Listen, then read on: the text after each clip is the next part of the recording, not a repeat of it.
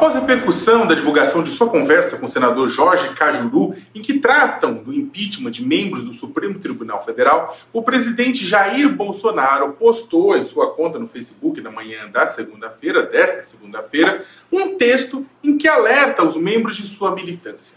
Preparem-se. Não há detalhes para o que, mas pequenas manifestações de apoio ao presidente neste domingo pediram autogolpe militar e prisão de membros do STF. A postagem tenta mobilizar sua base diante da CPI, da Comissão Parlamentar de Inquérito da Pandemia, utilizando o espantalho do comunismo e produzindo cortina de fumaça perante sua responsabilidade nas 353 mil mortes de Covid-19 até agora. Além disso, Bolsonaro e Cajuru falaram sobre a necessidade de investigar governadores e prefeitos, o que desviaria do foco da comissão parlamentar de inquérito, que foi criada para analisar as omissões e perversões do governo federal frente à Covid. O presidente do Senado, eh, Rodrigo Pacheco, do Democratas de Minas Gerais, que estava retendo a investigação ilegalmente, terá que instalar a CPI após determinação do ministro Luiz Roberto Barroso, o que enfureceu Jair. Para excitar sua base de seguidores de extrema-direita, a postagem do presidente atacou medidas de isolamento social, misturando de forma bizarra a proibição presencial de cultos e missas e a restrição de deslocamentos com a expropriação de imóveis e disse que isso é uma amostra do comunismo e da ação de protótipos de ditadores. O teor da postagem do presidente é infantil, porém atinge em cheio o rebanho do presidente, apresentando a CPI como um palco da batalha entre o bem, Jair, e o mal, qualquer pessoa que critique o mito, gerando ainda mais confusão em um ambiente já cheio de ruídos.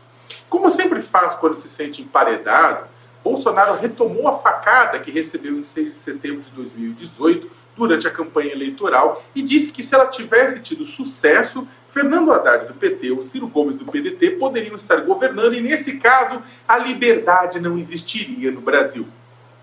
E mesmo tendo sido responsável, o responsável por trabalhadores informais pobres passarem fome devido a um atraso de mais de três meses na retomada do auxílio emergencial e ainda por cima numa redução no valor pago desse auxílio para míseros, uma faixa miserável entre 150 e 375 reais, e também ter sido responsável, culpado pelo atraso na retomada de programas de garantia de empregos formais e de ajuda a pequenos e micros empresários, ufa, Bolsonaro tratou do caos como se não tivesse sido seu patrono aspas dele.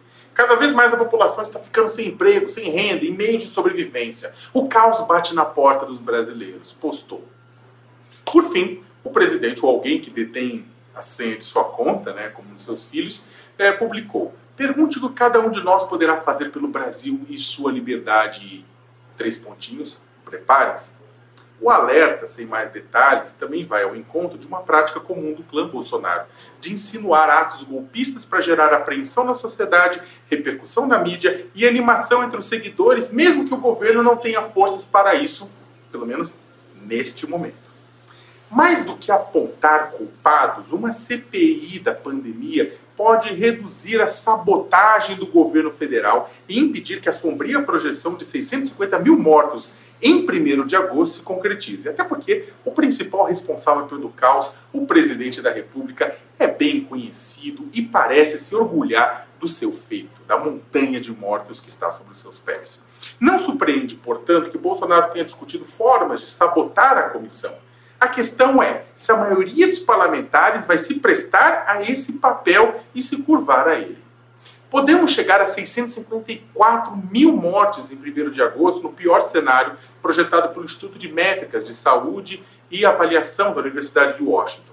Com isso, faltaria um pouco, muito pouco, para ultrapassar o primeiro colocado global, os Estados Unidos, que podem atingir no mesmo período 697 mil óbitos, também no pior cenário.